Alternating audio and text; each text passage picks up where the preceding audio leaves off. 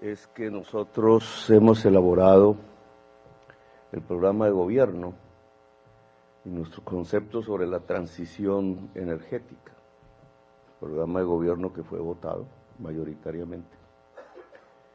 Y transición energética de la cual no hablamos nosotros, habla el mundo. Y desde hace varias décadas, después de llamados urgentes de la ciencia. Recojo una de las estadísticas que escuché en, tu intervención. Si se quiere una descarbonización de la economía, entre el 35 y el 50 hay que gastar el doble del PIB mundial de hoy. ¿Y qué pasa si no se hace? Que creo que debería ser la pregunta pertinente. ¿Qué pasa si no se hace? La respuesta hay que recogerla de la ciencia, no tenemos otro agarradero racional posible. Lo demás es prejuicio, puede ser religión, la respeto mucho, pero si queremos un agarradero para saber el qué hacer y por tanto cómo construir la política pública mundial, tenemos que recurrir a la ciencia tal cual hoy existe y tal cual hoy nos habla. Si no se hacen esas inversiones, la humanidad desaparece. Y ese es el contexto en el que nos movemos no es un problema ideológico de Colombia, ni el capricho de un presidente o de una corriente política que puede ser reemplazada por cualquier otra, como sucede en, en la política electoral, y es lo normal. No, es que desaparece la vida en el planeta. La utilización del carbono en las fórmulas moleculares de, los de las distintas fuentes energéticas y de materias primas, según la ciencia, por sus emisiones, por los ciclos que provoca en la cadena de la vida, termina acabando la vida. Y por eso es esta enorme alarma mundial.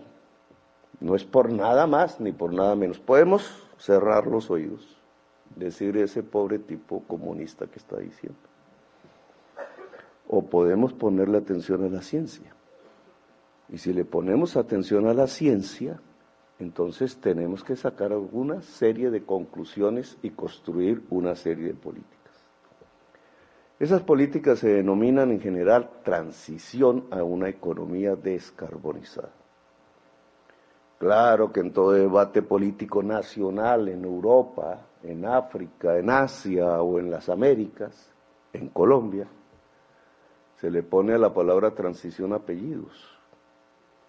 Es una forma narrativa incluso para no asumirla.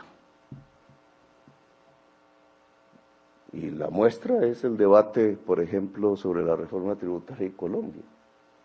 Es como si quisiéramos tapar la realidad a la que estamos abocados e incluso verla de manera negativa, como si ese gasto de dos veces el PIB mundial de hoy para salvar la vida de la humanidad fuera un gasto. Y no es un gasto. Es la evolución de la humanidad, la posibilidad de seguir en este planeta. Ni más ni menos. Ahora, si nos ponemos a mirar el mundo contemporáneo, porque yo sí creo que hay que mirarnos en Europa, está pasando cosas y no son cualquier tipo de cosas. Tenemos que mirarnos allá para ver qué es y hacia dónde es que tenemos que andar como sociedad colombiana y latinoamericana. Pues, ¿qué es Europa? Una transición al carbón. Tú lo has dicho. Hoy hay una transición al carbono, que no es lo mismo que carbón. ¿Eso qué significa? Un desastre de la humanidad. Un desastre de la humanidad.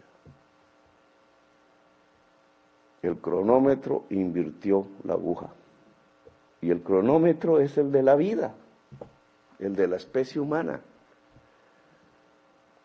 Lo que está pasando en Europa, si lo leemos, puedo equivocarme, estoy abierto al debate y a la discusión, pero si lo que está pasando en Europa, la guerra, que es lo primero, la guerra en su territorio, que produce los siguientes efectos, el cierre de unos tubos, la incapacidad de asumir el invierno, la posibilidad de muertes, como toda guerra y como toda imposibilidad de asumir el invierno trae una especie de involución europea. Es una involución humana. No era lo que la ciencia había dicho y que muchos gobiernos europeos habían eh, aprendido y aplaudido. No, es la involución, es lo contrario.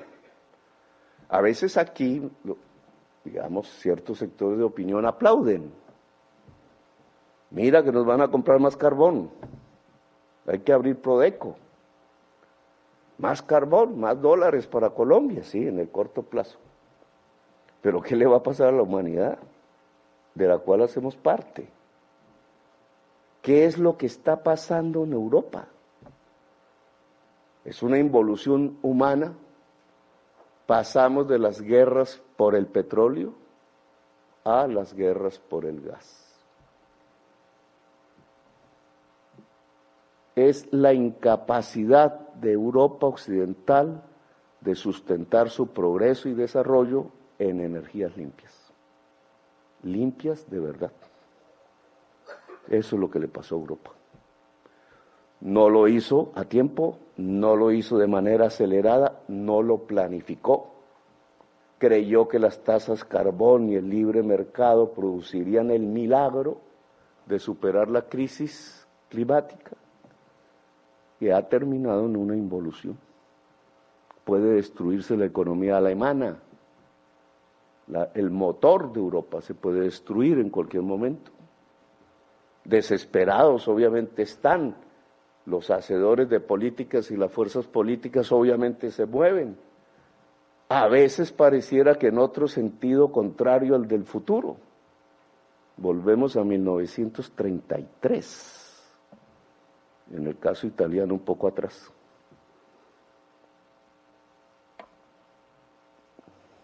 Yo no les voy a discutir que el gas no sea una fuente de energía de transición, muchísimo menos que no sea mejor que quemar leña.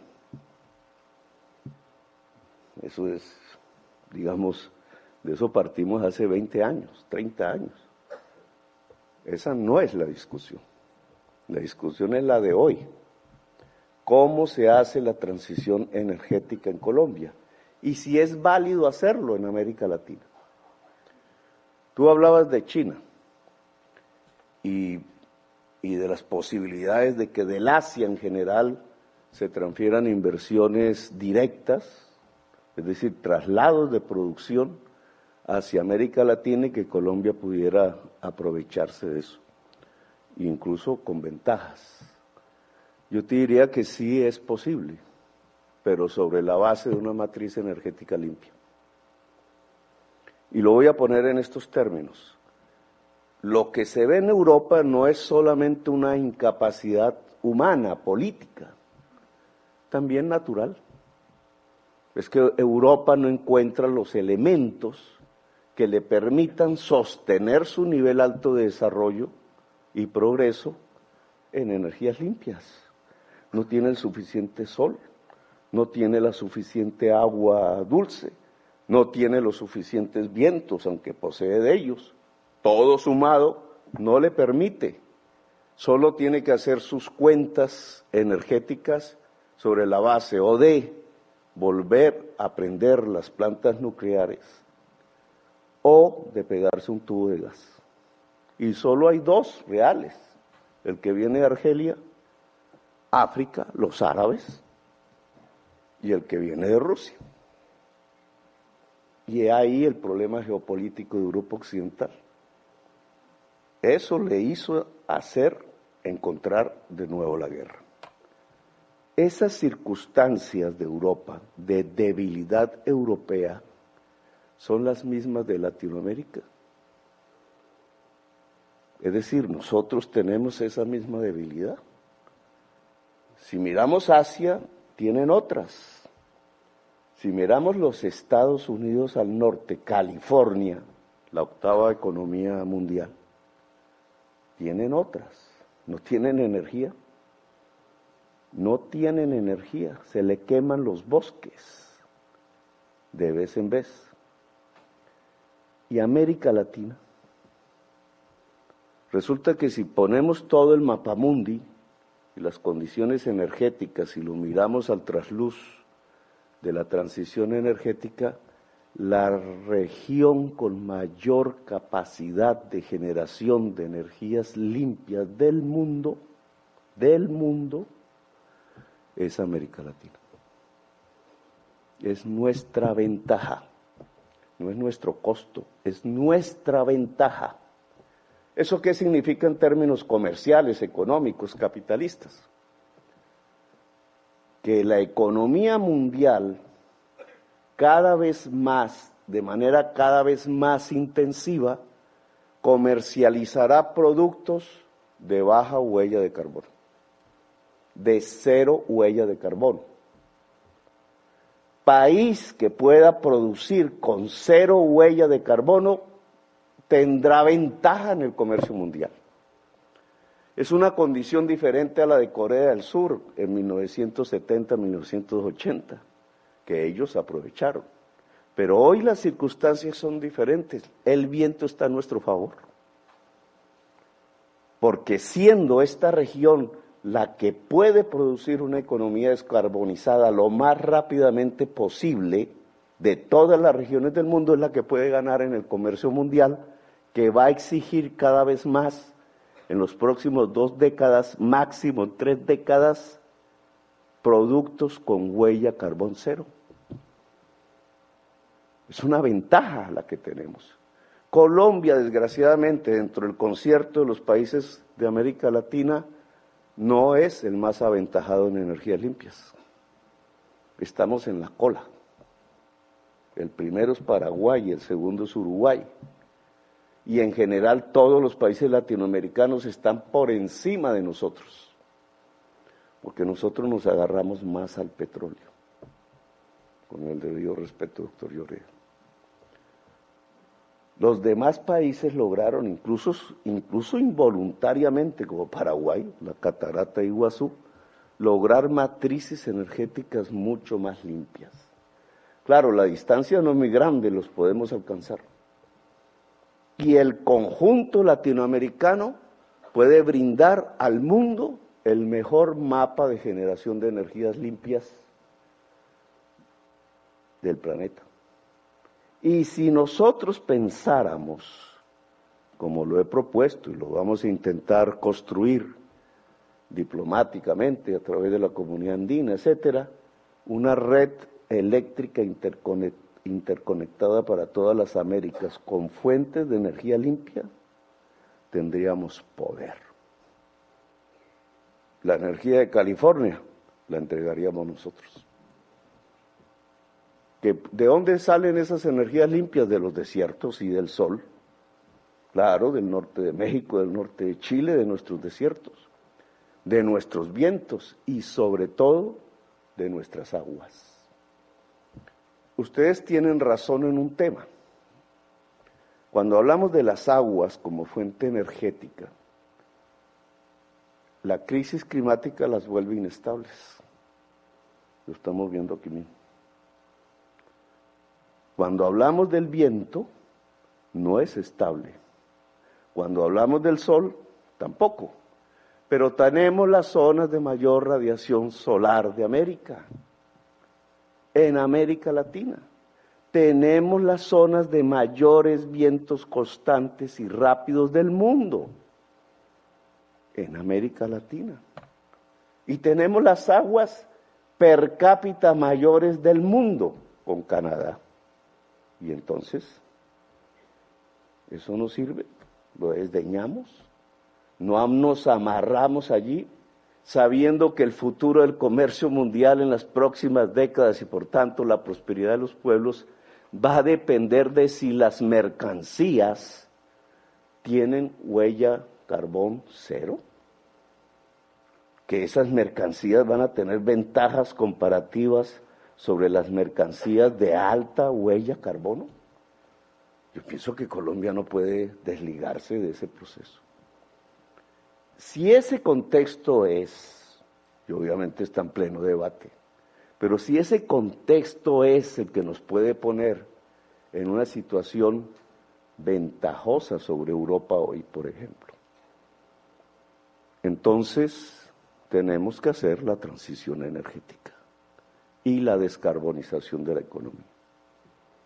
¿Qué es lo que planteamos políticamente? Porque aquí Ningún grupo político se atrevió a decirlo, sino nosotros, desde hace varios años. Es, que seamos los únicos, en un principio, lo de menos.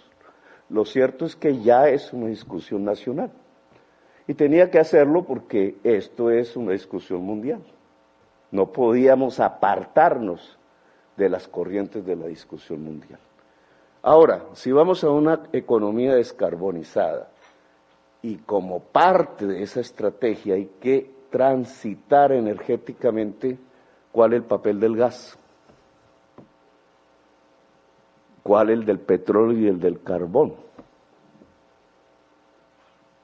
Las contabilidades indudablemente hoy varían, no son los dólares, son las partículas de CO2 emitidas. Toda fuente que tenga la letra C en su molécula no es limpia desde el punto de vista de la crisis climática. No es limpia. Pero unas emiten más que otras. Y entran dentro de un juego, llamémoslo la contabilidad de la transición energética, una contabilidad medida en CO2 equivalente. Difícil porque no estamos acostumbrados a ese tema, pero que se vuelve absolutamente imperiosa. Ustedes tienen razón, el carbono es más, el metano es super más. El petróleo sigue. El gas es el de menos. No es limpio, es el de menos. Y entonces en ese juego, cuando tenemos en la otra variable el sol, el agua, que también puede emitir metano en los embalses, y los vientos, y hay otras formas, entonces, ¿cómo logramos combinar de tal manera que rápidamente pasemos de lo fósil a lo limpio? A la huella carbono cero, incluidos los fertilizantes. Incluidos los fertilizantes. Pues este tema es complejo, indudablemente. Fíjense ustedes que colocan una palabra al centro de la discusión, planificar es, muy interesante políticamente hablando, doctor Lloreda, porque llevamos tres o cuatro décadas diciendo que lo que hay es que dejar actuar libremente el mercado y no planificar. Es un cambio de paradigma. Estamos afrontando un cambio de paradigma mundial en las teorías económicas. Nos toca planificar. Esa planificación y ustedes están invitados a ella. El plan de desarrollo, digamos, en la tradición jurídica reciente, contemporánea, puede ser un espacio para ello, debe ser un espacio para ello. Hay que abrir ese espacio, porque, digamos, no pensado para este problema, como ley de la República, como norma, nos sirve para pensar este problema. Hay que crear un espacio, digamos, suficientemente profundo en donde planifiquemos la transición. ¿Qué papel entonces juega ahí el petróleo y hasta cuándo? Claro, a los petroleros les gustaría que fuera eterno, pero no. ¿Qué papel juega el carbón colombiano ahí? En toda, el carbón coque, el carbón de la pequeña minería tradicional de túnel, el carbón de las grandes minas exportadoras cerca al mar, qué papel. qué papel el gas. Y también por el otro lado, cómo se desarrolla la energía solar y con qué ritmo, cómo se desarrolla la energía eólica y con qué ritmo, y qué hacemos con el agua. Hacemos más hidroeléctricas, más embalses de gran dimensión, etcétera. ¿Qué tamaño los embalses? Pero hay que planificarlo y hay que ponerle unos tiempos. Y esos tiempos, lamentablemente, para algunos, puede ser una oportunidad para otros, implica el fin de la economía fósil en el tiempo, porque no se puede sostener. Lo contrario es el fin de la especie humana en el planeta. Ahora, no es porque Colombia sea el gran emisor, ese no es el, debate. Podríamos seguir como vamos, el mundo, sobre todo los grandes países emisores, podrían hacer las transformaciones que se requieren, el mundo seguiría, la vida seguiría. ¿Y qué pasaría con, con, Colombia si eso hiciera? Nos quedaríamos con las tecnologías fósiles que no permitirían el progreso de la sociedad, porque el resto de la humanidad habría avanzado en las tecnologías limpias, en la economía descarbonizada ahí sí que nos hundimos en la pobreza, en la profunda pobreza. Por eso este tema no puede ser visto como un costo, tiene que ser visto como la oportunidad de Colombia. Cuando hablo de Corea del Sur es porque Corea del Sur tuvo su oportunidad en su momento y la aprovechó con sus problemas, etcétera, pero la aprovechó. Nosotros ahora tenemos la oportunidad y la podemos aprovechar o la podemos desechar. Y yo los invito a aprovecharla. Eso significa saber que la economía fósil tiene un límite. ¿Que por qué entonces los impuestos? Que no solamente aquí se están discutiendo, se están discutiendo en todo el mundo. Es que la tasa carbono, que es, digamos, teóricamente es la salida neoliberal a la crisis climática, porque es pensar, ¿cómo es la teoría? Que la crisis climática es una externalidad del mercado, uno, que entonces, de acuerdo a la ortodoxia de este tipo de paradigma económico, hay que internalizar la externalidad a través de los precios, dejándolos actuar libremente. Y esa es la tasa carbono. Si se aplica una tasa carbono de acuerdo a la capacidad de emisión de CO2 de cada mercancía, de cada proceso productivo, entonces la gente va a dejar de demandar lo muy alto y va a demandar lo bajo porque tiene menor precio y el mercado soluciona el problema. Es bonito como teoría, no ha funcionado en ninguna parte. Y de ahí pues ya el desespero porque el tiempo va pasando. Pero la tasa carbono es un impuesto a la economía fósil. Y se está discutiendo en todo el mundo, es una alternativa. Se está discutiendo en todo el mundo, es que no es Petro que se creó eso. Esa es la materia de discusión de todas las COP, de todos los países cuando se reúnen en esos eventos de Naciones Unidas. Impuesto a la economía fósil. Nosotros planteamos unos aquí y es un problema. ¿Por qué es un problema si es lo que está ocurriendo en todo el mundo? Que es más o menos la siguiente tesis. De la economía fósil hay que sacar los recursos financieros para transitar a la economía descarbonizada. Tratar de apalancarse en los estertores de la economía fósil para construir la economía descarbonizada. Suena un poco duro, pero es lo que estamos haciendo. El petróleo, el carbón y el gas son propiedad de la nación, no son propiedad privada. Por constitución, no solo la del 91, sino desde el siglo XIX en la Constitución del 86 está consignado. Se concede su explotación con fines comerciales y se hacen unos pactos que son unos contratos. Y hay unas leyes que regulan el tema, pero el gas, el petróleo y el carbón son bienes de propiedad pública. Hoy tienen alto precio. ¿Por qué? Por la guerra.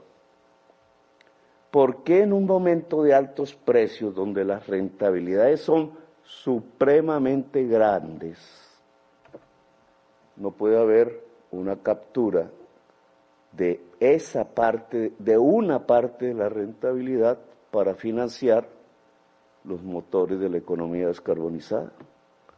Si es lo que a nosotros nos va a salvar, es lo que nos va a impulsar en el progreso en las próximas décadas en el siglo del que tú hablas.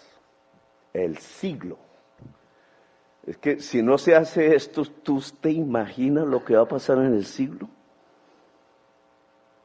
Lo que van a vivir nuestros hijos y nuestros nietos y ya lo que vivimos nosotros con el COVID fue lo que fue. El proceso de degradación de la vida que trae aparejado el no salir de la economía fósil, lo que va a producir no solamente ya en lo que nos quede de existencia a nosotros, sino en la de nuestros hijos, que lo vivirían peor que nosotros. Pues un proceso de degradación permanente. Por eso la necesidad de detener la economía fósil. Claro que no se puede hacer de la noche a la mañana, que no es un decreto, que no es una imposición. Al final se volvería imposición si no somos capaces de hacer la transición, porque los pueblos no se van a dejar morir. Pero una transición planificada permite que los capitales transiten de un tipo de economía a la otra. Y esto es salvar el capitalismo, así de simple. Salvar el capitalismo. Cuando los propietarios de Grencore discuten entre ellos, que son centenares de miles, muchos suizos, salir del carbón y empezar a ubicarse en otro tipo de inversiones descarbonizadas, pues están haciendo lo que corresponde. Están precisamente proyectándose hacia el futuro. No van a dejarse estrellar si, continúas en el tipo de actividad que hoy tienen están planificando desde el interés privado, están planificando su sostenimiento económico hacia adelante. Si ellos lo hacen, ¿por qué no las sociedades? ¿Por qué no nosotros? ¿Por qué no nuestra nación? Bueno, finalizo. El gas juega un papel positivo, acepto, digamos. No, si estuviera en, el gremio del doctor Llorea, pues estaría aquí ya abucheado. Pero el gas juega un papel. Vamos a poner un ejemplo. Hay una serie de tractomulas de gas eh, paralizadas en el puerto. No las deja entrar la UME, dijeron los camioneros esta mañana. No entendí muy bien el mecanismo. La UME, algún trámite de esos, de los tantos. No entran. Hace 10 meses están eh, aquí en los puertos, pero no salen a la, actividad. 10 meses, en 10 meses los señores esos que compraron las tractomuras se endeudaron, tasa de interés, el Banco de la República ya se lo subió, quebrados. Claro, en 10 meses que han pasado nosotros no tendríamos una solución de una tractomula eléctrica, no existe. No la, no la conozco, mejor dicho, no existe. y que suba la línea, menos. Bueno, hemos perdido 10 meses, que es tiempo. Si eso está sucediendo no con 20 tractomulas, sino con 100, con 500, con 200 buses, con miles de buses, porque Colombia es intensivo en el uso del bus, pues estamos fracasando. Porque este es el tiempo del gas. Dentro de 15 años, no sé. A lo mejor en 15 años, ustedes lo saben, habrá una tractomula eléctrica que suba la, la línea y se acabó más eficaz. Bueno, eso no lo sabemos. Eso es un tema de las tecnologías. Si las tecnologías son más productivas, que generan más productividad, van reemplazando a la otra. Entonces, este es un tiempo, no se está cogiendo. Hay un tiempo, ustedes dicen bien, reemplazar eh, eh, eh, fogones de leña por gas, esa es una posibilidad. El gas donde pueda ser, donde pueda disminuir CO2 y donde pueda abaratar, es ahí lo complejo, porque tiene que cumplir los dos requisitos, cabe. ¿En qué cosas? Son múltiples. Ahí donde pueda disminuir CO2 y abaratar, cabe es un tema de la planificación. Claro, eh, si yo cojo el petróleo, fíjense en los intereses aquí encontrados. Si yo cojo el ACPM, el diésel, eh, Transmilenio Bogotá, o aquí mismo, aquí no me acuerdo cómo se llama, Transcaribe creo, Transcaribe, lo mismo, ¿cierto? Si yo pongo el bus ese articulado y es diésel, estoy causando un efecto. Si yo lo pongo a gas, causo otro efecto. Si fuese un trole, causa otro efecto. El, trole es 100% eléctrico y es lo mismo, es el mismo, la misma capacidad. Bueno, la gente que, le que está ligada por interés comercial al petróleo quisiera que fuera diésel. La gente que está ligada al interés del gas quisiera que fuera gas. Y la gente que está ligada a la energía eléctrica quisiera que fuera un trole. Desde el punto de vista de la vida y el y el cambio climático, ¿cuál la mejor solución? Que no se puede hacer el trolley porque necesitamos tanta plata y hay que poner las estaciones eléctricas, etcétera. Pues el gas, solo en última instancia el diésel. Esa es una planificación. Es la misma vía, quizás el mismo, digamos, la misma troncal, las mismas estaciones, no hay que hacer muchas variaciones, pero la máquina que cruza por ahí tiene varias alternativas tecnológicas. Medidas en dinero, puede salir una, diésel, la más barata. Quizás, aquí estoy hablando aquí sin, sin los números, pero es lo que ha ocurrido. Si lo medimos en términos de crisis climática, el, el trole, el férreo. Como todo no lo podemos hacer, planifiquemos. Planifiquemos. Entonces a mí sí me parece que el espacio del Plan Nacional de Desarrollo lo permite. Tenemos de aquí a febrero, marzo. Hay que crear el espacio de participación. el espacio institucional existe, pero el, el espacio de participación. Y hay que ir en el contexto de que es que toca hacer la transición energética y transición económica hacia la economía descarbonizada.